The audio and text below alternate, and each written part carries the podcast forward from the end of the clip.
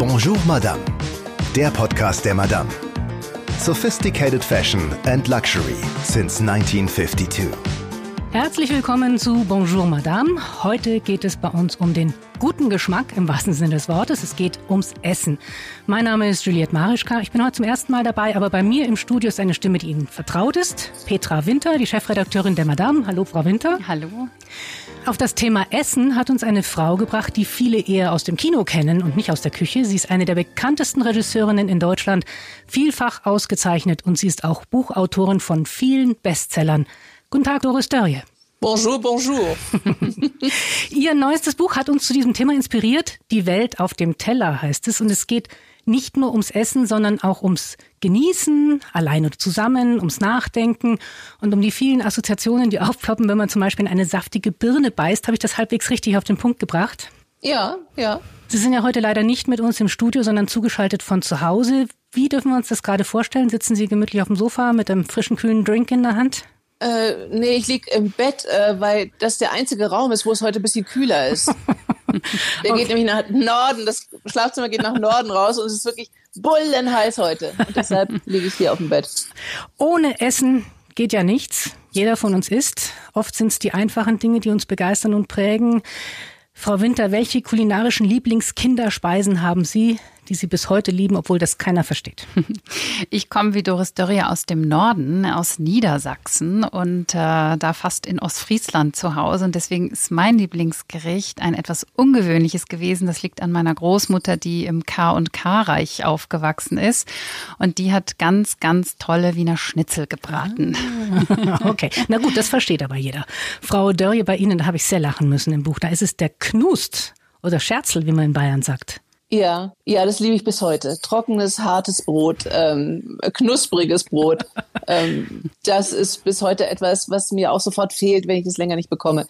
Und früher war es eben äh, der ständige Streit, dass ich tatsächlich dieses Scherzel abgeknabbert, abgenagt habe. Aber ich habe eben drei Geschwister ähm, und die bekamen dann nie dieses knusprige Ende vom Brot.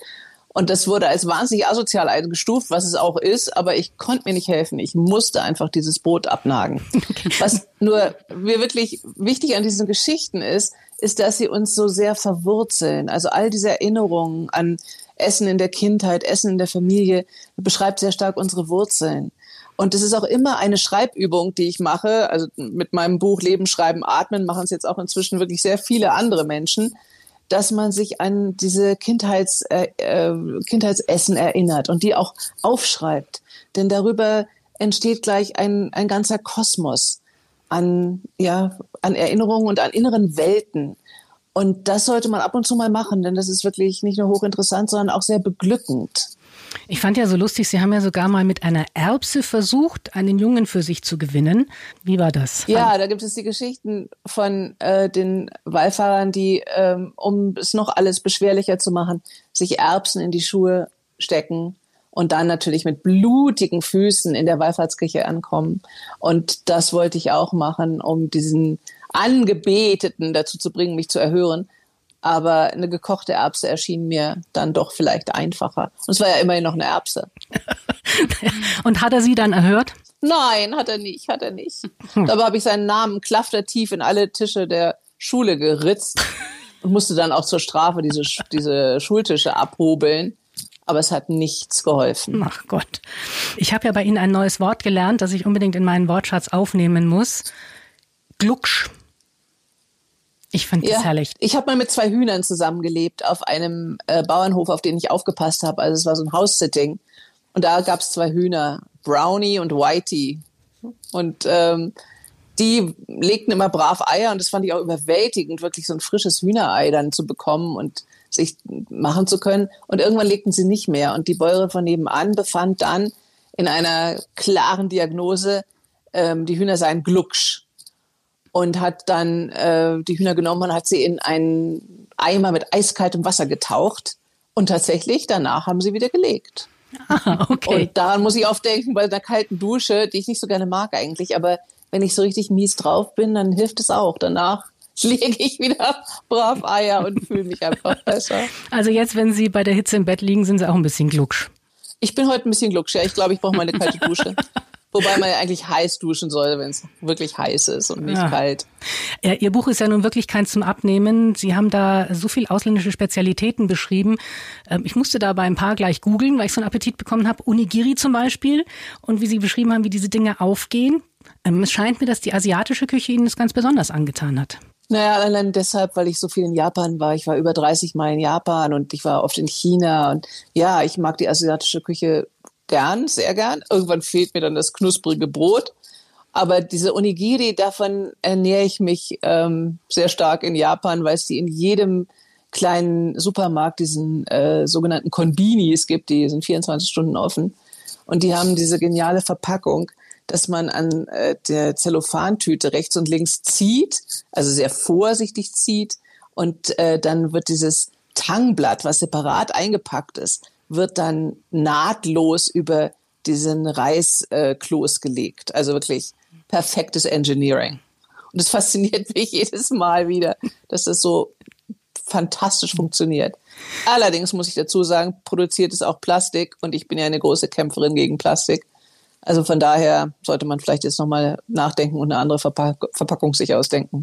Sie sprechen von einer Mode des Geschmacks, also was weiß ich, Toast Hawaii ist mittlerweile out. Sie haben das Kohlrabi-Schnitzel angesprochen, schöne alte Kartoffelsorten, die plötzlich verschwinden und dann irgendwie Jahre später erst wiederentdeckt werden. Also alles kommt irgendwie wieder, auch beim Essen. Frau Winter, was wäre denn aktuell ein Modeessen? Gibt's das? Ja, ich denke schon, dass wir sehen ja jetzt überall diese Pokebowls und diese Bowl-Läden. Das ist natürlich eigentlich nichts wirklich Neues, sondern man mischt äh, verschiedene Salatsorten zusammen, verschiedene Salsas, viel mit Avocado. Ähm, ich stehe dem ein bisschen kritisch gegenüber. Ich mag es nicht so gerne, wenn es alles so vermatscht wird ähm, und pumpig wird und so weiter. Ich finde immer noch einen schönen ähm, Rohkostsalat am tollsten. In Bayern isst man viel Krautsalat. Da darf auch ein bisschen Speck drin sein, wenn man es mag. Ähm, aber das ist für mich äh, das meiste, was eben modisches Essen ist. Ähm, ja, hat zu Recht eine gewisse Halbwertszeit oder eine geringe Halbwertszeit.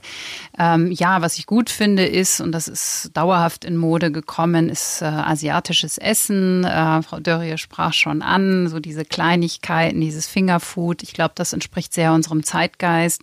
Sushi, also äh, gesundes Essen, äh, roher Fisch in einer hohen Qualität. Auch da muss man sich natürlich immer überlegen, welche Art von Fisch kann ich noch essen mit einem hm. guten Gewissen ähm, die Meere sind überfischt, das wissen wir alle. Ähm, aber ich denke, dass man da auch, man kann ja auch vegetarische Sushi-Alternativen oder Maki-Alternativen ähm, sich selber machen oder bestellen. Also da gibt es ja eine ganz, ganz große Bandbreite, ähm, dass man sich A gesund und B auch äh, zeitgemäß mhm. ernährt, weil nachhaltig. Jetzt leben wir ja in einer merkwürdigen Zeit. Auf der einen Seite nehmen sich immer weniger Menschen die Zeit zum Kochen, können es vielleicht gar nicht mal mehr. Überall gibt's Fastfood, Fertiggerichte. Und auf der anderen Seite sorgen Kochshows im Fernsehen für sichere Einschaltquoten. Die Menschen posten ihren Salat auf Instagram, also Essen fast so ein bisschen als Ersatzreligion, kann man das sagen, Frau Dörrie? Naja, äh, wenn man sich sehr bemüht, in dieser Krise irgendetwas Gutes zu sehen, die wir jetzt gerade durchleben, dann schon das, dass viele Leute wieder angefangen haben zu kochen. Also dass sie gemerkt haben, äh, dass es doch auch sehr, sehr viel bedeutet, äh, zu kochen und auch mit seinen Liebsten zu essen. Also das, äh, glaube ich, ist schon eine Erkenntnis, die viele jetzt gehabt haben. Und wie viel es auch bedeutet, relativ autark sich ernähren zu können, also regional die Dinge kaufen zu können. Ähm, viele sind auf Bauernhöfe gefahren, viele haben überhaupt mal geguckt, was gibt es eigentlich direkt in meiner Umgebung, was hier wächst. Ähm, andere haben angefangen, Gemüsegärten anzulegen und, und, und.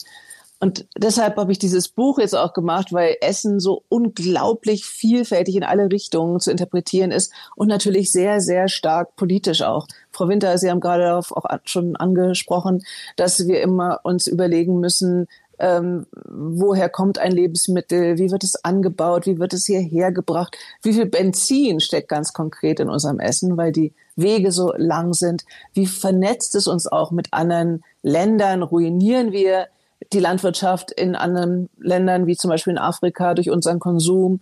Oder ähm, unterstützen wir auch eine bestimmte Art von Landwirtschaft durch eine sehr bewusste Art, uns zu ernähren und, und, und. Also es gibt so viele Möglichkeiten, über Essen zu reden. Und es bedeutet natürlich auch immer, dass wir uns Gedanken machen über unsere Herkunft, uns, unsere Erziehung, unsere Art zu essen, wie hat man uns beigebracht, uns zu ernähren. Und diese zentrale Frage, und das ist eine sehr philosophische Frage, was ernährt uns? Und das ist nicht nur eine Frage nach dem, was wir jetzt konkret auf dem Teller haben, sondern was vielleicht auch alles noch dazugehört. Und auf Japanisch sagt man statt guten Appetit immer Itadakimasu. Und das heißt, das ist eine Kurzform äh, dafür, dass man sich bei all denen bedankt, die daran gearbeitet haben, dieses Essen auf den Teller zu bringen. Aber sich auch gleichzeitig bewusst ist, dass es immer auch Leiden produziert. Jedes Essen, was wir zu uns nehmen, produziert an irgendeiner Stelle Leiden. Immer. Also ob das jetzt die Bedingungen von Erntehelfern sind oder ob das Tiere sind, die wir umbringen. Und, und also da gibt es ganz viele Möglichkeiten, sich darüber Gedanken zu machen. Ja, ich denke, ich bin ein Kind vom Lande, also meine Großeltern beiderseits hatten Bauernhöfe. Und äh, ich glaube, man kann fast jedem mal so Ferien, echte Ferien auf dem Bauernhof empfehlen, nicht nur als Gast, sondern auch als Mithelfender, weil dann äh, mhm. kriegt man mit, was es bedeutet, ein Tier zu schlachten, äh, einem Huhn den Hals umzudrehen, äh, Kälber mit Milch zu füttern, da mag man dann dann automatisch nicht mehr so gerne Wiener Schnitzel mit Kalbfleisch essen, ehrlicherweise. Mhm. Ähm, und ähm, was eben auch angebaut wird heimisch, das wissen ja die meisten gar nicht. Was wächst denn eigentlich hier in diesen breiten Graden? Durch die Klimaveränderung tut sich ja hier auch einiges, es verändert sich, aber ich bin es als Kind so gewohnt gewesen, alles aus dem eigenen Garten. Man kauft nur das zu, was unbedingt sein muss. Ich, das ist natürlich urgesund, das kann auch nicht jeder leisten, vor allem natürlich nicht, wenn man in einer Großstadt lebt. Aber ich finde es so erstaunlich, dass wir es innerhalb von nur zwei Generationen geschafft haben, unser Essen so zu distanzieren, dass man äh, eigentlich ne, Kindern beibringen muss, dass ein Fleisch von, einem, von der Hüfte eines Rindes beispielsweise stammt und nicht aus irgendeiner Zellophanverpackung aus einer Fabrik kommt, ähm, dass Tiere sterben für das Steak, das man auf dem Teller hat, dass ein Fisch äh, stirbt dafür, dass man ihn isst. Also ne, dass ich äh, versuche, das meinem Sohn immer beizubringen, wenn er dann wieder mal seinen Teller nicht aufessen will. Natürlich ist das auch nicht zeitgemäß, die Kinder dazu zu zwingen, aber sich wirklich genau zu überlegen, wie groß soll das Stück Fleisch sein, das er essen möchte weil eben genau ein, ein Tierleben da äh, draufgegangen ist äh, für seinen Appetit oder für seine Ernährung. Und ähm, ich glaube, wenn man sie so kleine, einfache Denkhilfen sich erinnert, wie ist das eigentlich und wie kommt das zustande, dann ist schon viel gewonnen. Aber es ist natürlich auch wirklich schwierig zu genießen und gleichzeitig nachhaltig und korrekt zu sein, weil man so viel falsch machen kann. In Muscheln ist Mikroplastik, im Putenfleisch sind Antibiotika, in, wegen Avocados wird der Urwald abgeholzt und wenn wir Milch trinken, was man ja eigentlich denkt, äh, das so gesund ist, dann unterstützen wir, dass Kühen die Kälber weggenommen werden. Also was dürfen wir noch essen? Was dürfen wir noch trinken? Wie kommen wir durch den Alltag, wenn wir in den Supermarkt gehen, Frau Dörrie? Naja, das ist gar nicht so schwierig, ehrlich gesagt. Also sich zu überlegen, was wächst jetzt gerade wirklich, ähm, das ist schon mal ganz gut. Also was wächst in unseren Breitengraden gerade wirklich? Und da stellt man natürlich schnell fest, ähm, doch relativ wenig Avocados, äh, relativ wenig Kiwis und so weiter, Ananas, ähm, Bananen. Also das kapiert man doch relativ schnell. Und die Regel ist schon so viel Gemüse wie möglich, einheimisches, äh, Obst einheimisches und ansonsten ähm, halt ähm, ja Körner, äh, die auch immer okay sind, Körner oder auch ähm, Linsen, Bohnen und so weiter und ein kleines bisschen Fleisch, wenn man unbedingt will. So schwierig ist es nicht. Was schwierig ist für die meisten ist, sich dann wirklich etwas zu überlegen, was man damit anstellen kann, mhm. was man damit wirklich machen kann und was auch schmeckt. Und deshalb ähm, plädiere ich sehr, sehr dafür, das wirklich in den Unterricht aufzunehmen und zwar wirklich schon von der Grundschule an, dass man Küchen installiert in den Schulen, dass man mit den Kindern zusammen kocht, dass man ihnen das beibringt. Denn das Erschreckende ist, dass viele gar nicht mehr wissen, was kann ich jetzt eigentlich machen mit dieser Kartoffel hier in meiner Hand wenn ich nur Pommes frites kenne, ja, dann wird's halt ein bisschen langweilig. Und da anzusetzen, wirklich bei, bei der Erziehung, bei Bildung und Erziehung anzusetzen mit dem Essen, halte ich für fundamental wichtig. Was halten Sie davon, dass äh, die Hersteller immer an uns Verbraucher appellieren? Wir bestimmen, was angeboten wird. Genau. Das Huhn und das Ei. Also da, so kommen wir nie auf einen grünen Zweig. Ich glaube, es muss beides gleichzeitig passieren. Es müssen aber auch politisch äh, Dinge einfach durchgesetzt werden. Äh, es muss durchgesetzt werden, dass das Fleisch teurer wird, dass es wirklich äh, der, der Herstellung, den Herstellungskosten entspricht und dass die Herstellung damit auch äh, tierfreundlicher ähm, wird wenn man denn unbedingt so viel Eiweiß essen will? Das ist die nächste Frage. Wir müssen uns wirklich fragen, warum wir uns angewöhnt haben, jeden Tag tierisches Eiweiß zu essen. Das gab es über Jahrhunderte nicht. Es gab es eigentlich noch nie, so wie jetzt. Auf der ganzen Welt essen wir plötzlich tierische Proteine. Ständig. Und das ist eine Form, sich zu ernähren, die ist wahrscheinlich nicht besonders gesund und sie ist natürlich auch extrem unökologisch. Ja, und dazu kommt, ne, wenn ich jetzt so überlege, unsere, unsere Leserschaft und vielleicht auch Hörerschaft, äh, Madame, Bonjour Madame, ist um die 50, 50-jährige Frauen. Ähm, wir wissen, dass man ab einem äh, gewissen Alter weniger tierische Proteine braucht. Und äh, wenn man ein gesundes Verhältnis zu seinem Körper hat, sagt er einem das ja auch. Ne? Also ich merke das schon bei mir, ne? so jedes Jahr eigentlich weniger äh, Fleisch. Vor, wenn mich jemand vor fünf Jahren gefragt hätte, könntest du auf Fleisch verzichten, hätte ich immer gesagt, um Gottes Willen, nein, das brauche ich und ich habe Appetit drauf und alles.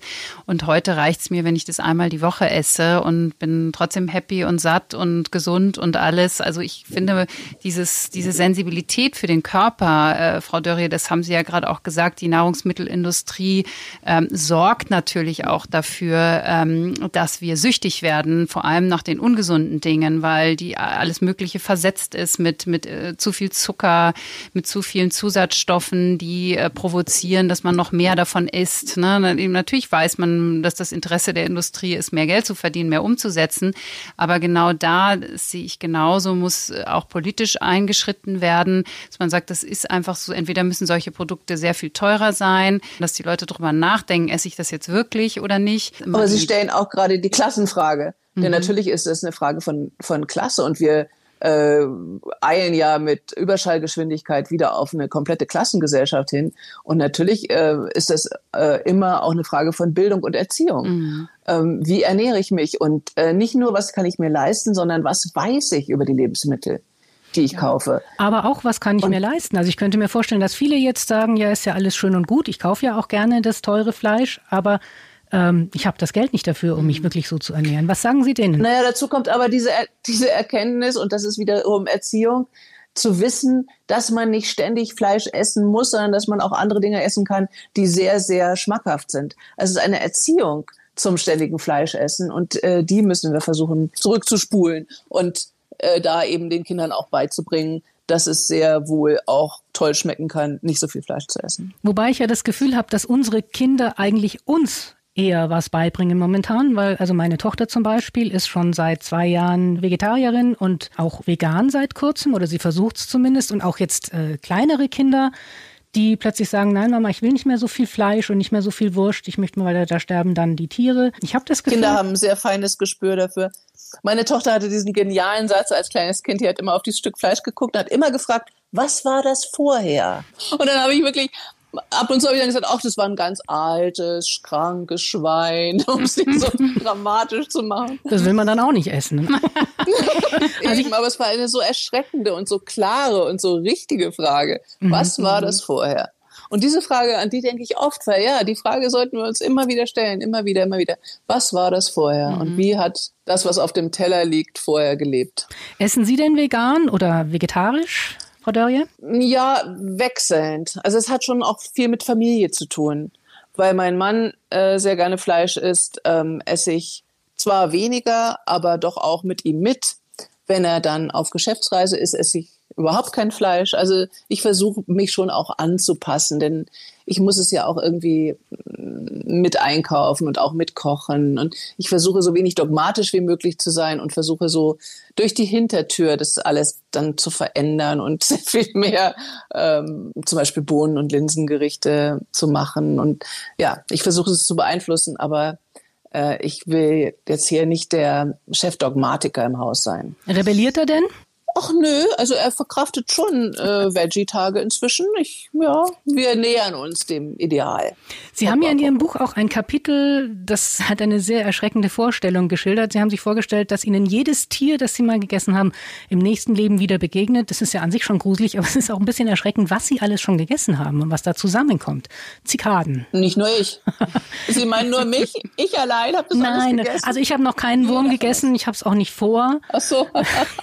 ja, ich habe jetzt die Zahl leider nicht präsent, aber äh, der Durchschnittsdeutsche, äh, wie viel Hühner der isst in seinem Leben, das ist grausam. Das ist wirklich grauenvoll, die Vorstellung. Das ist ein riesiger Stall voller Hühner, die wir in unserem Leben verzehren. Und natürlich auch Schweine und Kühe und also Rinder und so weiter. Fische, sehr viele Fische. Das sollte man sich vielleicht doch auch ab und zu mal vorstellen. Ich finde es ab und zu aber auch ganz hilfreich, ne, wenn, wenn, wir wieder die Diskussion haben und sagen, was für eine Qualität hat Fleisch, was essen wir eigentlich alles, was wird angeboten. Also ich esse lieber Fleisch von glücklichen Tieren, von denen ich weiß, dass sie ein relativ angenehmes Leben hatten auf einem Biobauernhof meinetwegen, als wenn ich weiß, dieses arme Schwein im wahrsten Sinne des Wortes hat äh, irgendwie, wurde in, in Rekordgeschwindigkeit hochgemästet und dann äh, geschlachtet und verpackt. Also also ich bin oft noch die Einzige am Tisch, wenn, wenn wir irgendwo eingeladen sind zum Essen, die sagt, ich esse alles. Na, also ich gebe natürlich ein paar ekelhafte Sachen, also in meinen Augen ekelhafte Sachen wie Innereien, die ich nicht mag, aber ansonsten äh, jede Fischart, äh, fast jede Fleischart, Gemüse, Obst, alles, was, was, was kommt. Ähm, und ja. das ist natürlich etwas, was schon durchaus, äh, Sie haben es auch in Ihrem Buch geschrieben, anstrengend geworden ist. Man muss jeden fragen, auf Allergien äh, wird immer irgendwie vorher schon abgefragt auf Unverträglichkeiten. Ähm, also ich finde, natürlich ist der Bogen jetzt auch gerade extrem überspannt wieder in die andere Richtung ne, dass die Menschen äh, zu krass werden, aber sicher in der Elite und nicht in der Breite. Ne? Also wenn ja, aber auch die Elite verhält sich halt anders, als sie als sie redet. Also diese Untersuchungen darüber, wie viele Leute sagen, dass sie gerne Fleisch von glücklichen Tieren essen würden und wie viel dann real, aber auch teureres mhm. Fleisch kaufen, das ist ja erschreckend. Das ja. sind weniger als zwei Prozent, die mhm. dann wirklich bereit sind, äh, höhere Preise zu zahlen. Also da ist auch eine Verlogenheit am mhm. Werk, die ist atemberaubend. Mhm. Vielleicht ja. auch eine Availability, also im Sinne von, na, wenn wir genau. so sehen, es gibt ja. immer weniger selbstständige Metzger, also es gibt viele Ketten mittlerweile. Es gibt natürlich in Großstädten, in, äh, sage ich jetzt mal, Feinkostläden auch gutes Fleisch. Aber wenn ich so in einer mittelgroßen Stadt unterwegs bin, da muss man den Metzger wirklich mit der Lupe suchen oder es gibt ihn einfach gar nicht mehr. Und Weil da, wir ihn umgebracht haben. Mhm, genau. Wir ja, haben ihn umgebracht. Klar, logisch, ne? weil die mhm. Leute nur noch im Supermarkt wir haben ihn geschlachtet. Mhm, genau, im wahrsten Sinne ja, des Wortes geopfert, so. ja. Aber das ich stimmt. glaube, man muss auch mit der eigenen ähm, Verlogenheit oder Doppelmoral ähm, ehrlich sein, dass man dann, wenn man jeden Tag für eine Familie einkauft und dann hat man die Wahl zwischen ähm, Fleisch, was teuer ist und glücklich ist und Fleisch, was billig ist, ja, schafft man es dann immer, äh, das Teure zu nehmen oder bei den Eiern und so weiter. Ähm, wie weit ist man dann doch auch ähm, ein Schnäppchenjäger im Herzen? wir Deutschen sind halt leider beim Essen nicht besonders bewusst und wir waren es auch nie. Und in anderen Ländern gibt es eine andere Tradition des Essens und das hat, glaube ich, sehr viel auch mit ähm, unser Protestantismus zu tun, dass wir dem Essen nicht besonders viel Bedeutung beimessen, sondern dass es etwas ist, also etwas zu genießen, das kommt uns dann gleich äh, doch unmoralisch fast vor. Also da steckt ganz tief in uns etwas, was schwer zu überwinden ist. Und deshalb rate ich auch immer wieder, darüber zu schreiben. Denn ja, schreiben halte ich ja sowieso für das große Glück. Aber so kommt man auch schnell auf die eigenen Vorstellungen, was, was man von Essen erwartet, wie viel Bedeutung man dem Essen gibt, wie man erzogen worden ist. Das hat wahnsinnig viel mit Herkunft und Erziehung zu tun.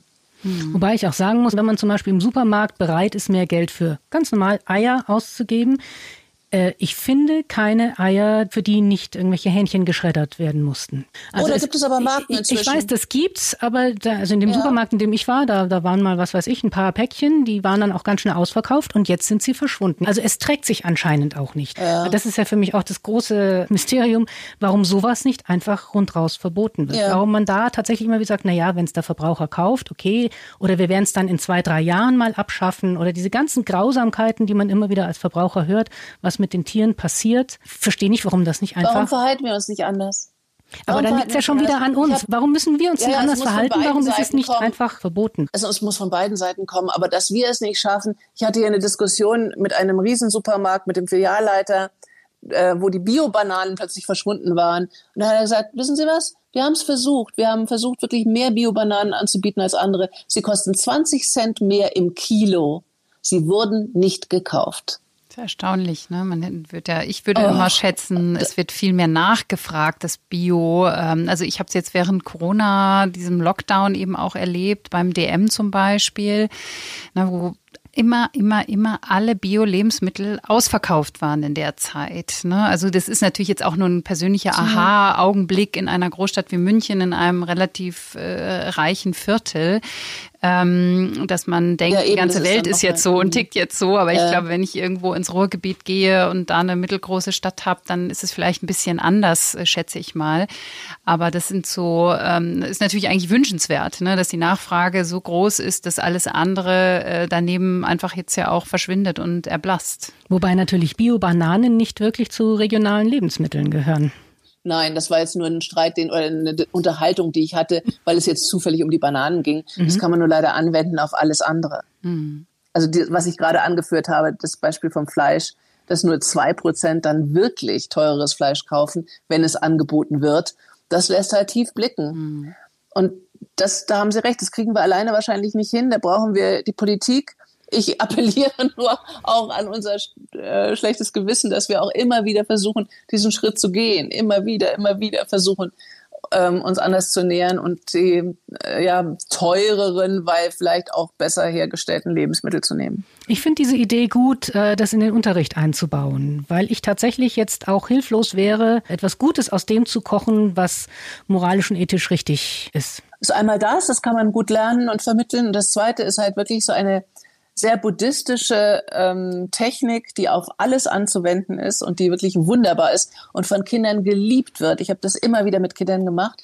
Das heißt, das tiefe Schauen. Und da schaut man so tief man kann in ein Lebensmittel hinein, also zum Beispiel in einen Apfel. Und man versucht alle Elemente, die dieser Apfel gebraucht hat, um zu wachsen, versucht man sich vorzustellen. Also natürlich die Sonne und den Regen und äh, die Wolken und die Erde, aber auch eben denjenigen, der den Apfel, die oder der den Apfel gepflückt hat, der Transport von dem Apfel, ähm, die Liebhaberin des Apfels von einer bestimmten Sorte und so weiter und so weiter. Das sind unendliche Geschichten, die breiten sich dann aus wie so ein, ein großes Mandala um dieses eine Lebensmittel. Und darüber kann man eben sehr viel erkennen, sehr viel lernen und es macht auch wahnsinnig viel Spaß. Dann schmeckt der Apfel am Ende auch noch besser. Oh ja. Frau Dörre, ich habe oft gelacht, als ich Ihr Buch gelesen habe, zum Beispiel, wenn Sie die ultimative Abnehmmethode schildern, die wir jetzt nicht verraten wollen, sonst spoilern wir und nehmen jedem das Vergnügen, das Buch zu lesen. ähm, die Welt auf dem Teller. Aber ich habe mich da auch ertappt gefühlt, weil sich da doch viele Dinge in den Alltag eingeschlichen haben und die uns nicht gut tun. Das gemeinsam Essen zum Beispiel, gemeinsam am Tisch sitzen. Mhm. Es ist, hat sich ja doch, jeder holt sich irgendwie was aus dem Kühlschrank und ist da so in seinem Zimmer. Hm. Das ja. finde ich auch sehr schade. Das sollten wir auf jeden Fall uns zurückholen, weil das Essen zusammen so ein wichtiger Temperaturmesser ist, wie die Stimmung gerade ist in der Familie, wie es jedem Einzelnen geht, was wie er den Tag erlebt hat, was er für Pläne hat und so weiter. Da geht es gar nicht so sehr vielleicht ums Essen an sich, sondern es geht um Kommunikation und es geht äh, auch darum, uns vernetzt zu fühlen, uns als soziale Wesen zu fühlen, wenn wir zusammen essen. Und es geht mir natürlich auch noch um etwas anderes. Ich habe das Gefühl, dass wir auch das Erzählen verlernen, wenn wir nicht zusammen essen. Denn beim Essen wird erzählt. Ich habe während des, äh, dieser Homeoffice-Phase und ich glaube, das wird uns auch weiterhin begleiten, äh, dass mehr Menschen auch zu Hause arbeiten werden, tatsächlich ein recht rigides Regiment für meine Familie eingeführt. Ich habe gesagt, wir sitzen hier zusammen am Frühstückstisch. Wir werden zusammen hier mittags am Mittagstisch sitzen und abends am besten auch noch. Aber so, so, so sehr äh, ich auch äh, erstmal lange Gesichter bekommen habe dafür ähm, und um Fragen rund um die Praktikabilität, so gut hat es dann auch funktioniert und so sehr äh, haben wir es auch genossen, muss ich sagen. Ähm, ich glaube, es lässt sich nicht immer fortführen in unserem Lifestyle, aber äh, genau diese gemeinsamen Mahlzeiten ähm, haben uns als Familie auch wieder näher zusammengebracht. Ja, und das produziert eben Erinnerungen. Also wenn man sich dann erinnert an seine Familie, erinnert man sich eben sehr schnell an diese Essen zusammen, äh, an das, was man zusammen gemacht hat. Und so viel bleibt einem ja sonst im Alltag gar nicht, was man zusammen macht. Aber ich glaube, dass das wirklich so ein, ein ganz wichtiges Fundament ist, zusammen zu essen. Und es ist toll, dass Sie sich das zurückgeholt haben. Meine Mutter hat das eisern durchgehalten. Dreimal am Tag die ganze große Familie am Tisch. Frau Dörrie, vielen, vielen Dank, dass Sie Zeit für uns hatten. Das war sehr inspirierend. Na klar, danke Ihnen. Ich werde versuchen, zumindest eine Mahlzeit am Tag alle zusammenzuholen und auch besser einzukaufen. Vielen Dank, Doris Dörrie. Vielen Dank, danke Petra Ihnen. Winter. Sehr gerne. Das war Bonjour Madame, der Podcast der Madame. Und wir freuen uns, wenn Sie wieder bei uns reinhören.